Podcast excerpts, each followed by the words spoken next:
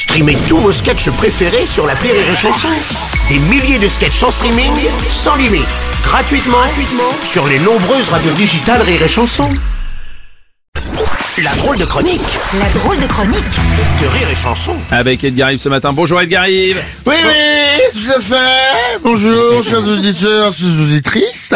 Oui. Je suis actuellement en direct de la radio du Rire et de la Chanson Mon nom est Edgar et je suis le leader charismatique de l'association. Heureusement qu'il y a le retour de l'affaire de la sextape, sinon on parlerait plus de Valbona depuis 97. Message à François Fillon, voyez avec Pénélope, mais si vous voulez faire un comeback, il y a des solutions, frère. Il y a des pistes.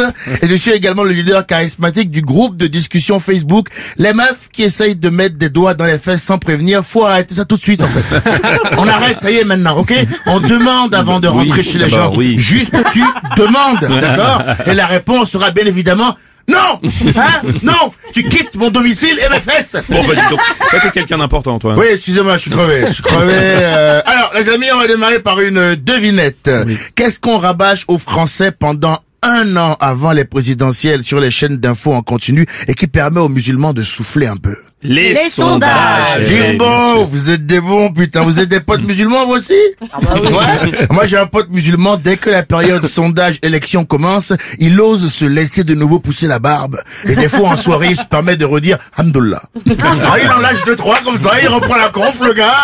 Ah, c'est- Ah Excusez-moi, je crevais. euh, complètement crevé à ça, mais bon, il a bien mérité. Écoutez, bref, selon un sondage, les intentions de votre premier tour sont de 24% pour Emmanuel Macron, 17% pour Marine Le Pen et 16% pour Eric Zemmour. Et vous voyez les copains, je sais que le français est coquin, ça je sais, j'ai l'info, j'ai l'info, mais je ne pense pas que le français soit complètement con, ça j'y crois pas. Du coup, j'ai une théorie. Ouais. Et je dis bien que c'est une théorie. Vous êtes tous témoins. Hein Ce serait peut-être que il y aurait une possibilité qui mènerait elle-même à une éventualité Oula, ça fait beaucoup. selon laquelle les instituts de sondage seraient là uniquement pour influencer l'opinion publique. Mais c'est une théorie, hein Ah oui, d'accord. Ah, oui, oui, oui, oui, oui. On est J'aime- d'accord, hein J'aime bien tes hypothèses, moi, quand même. euh. mais bien sûr, je suis désolé, moi ça paraît évident. Je pense, je pense qu'au bout d'un moment, le rabâchage médiatique, ça marche. Par exemple, si on disait tous les jours à la télévision que 40% des Françaises ont envie de pratiquer l'acte de la fellation sur ma personne, je pense que je passerais de gros week-ends, oui. Ouais, ouais, ils sont déjà bien, Bruno, hein. Mais là, ce serait un tout autre niveau. bah, Il faudrait une t'attends. Équipe de foot, un truc en soutien, mais vraiment. Ouais, Edgar Yves. En plus, Eric Zemmour, officiellement, il est même pas candidat. T'as vu ça? Ouais, ça me fait marrer cette histoire. Je vais lui en remettre une petite parce que Eric Zemmour, il est en tournée partout en France officiellement pour la promotion de son livre. Ça me fait penser à moi quand j'aime bien une meuf que je l'invite à 3h du matin à mater un film. Officiellement, c'est pour mater un, film. tu la connais cette disquette de loup fâché là hein?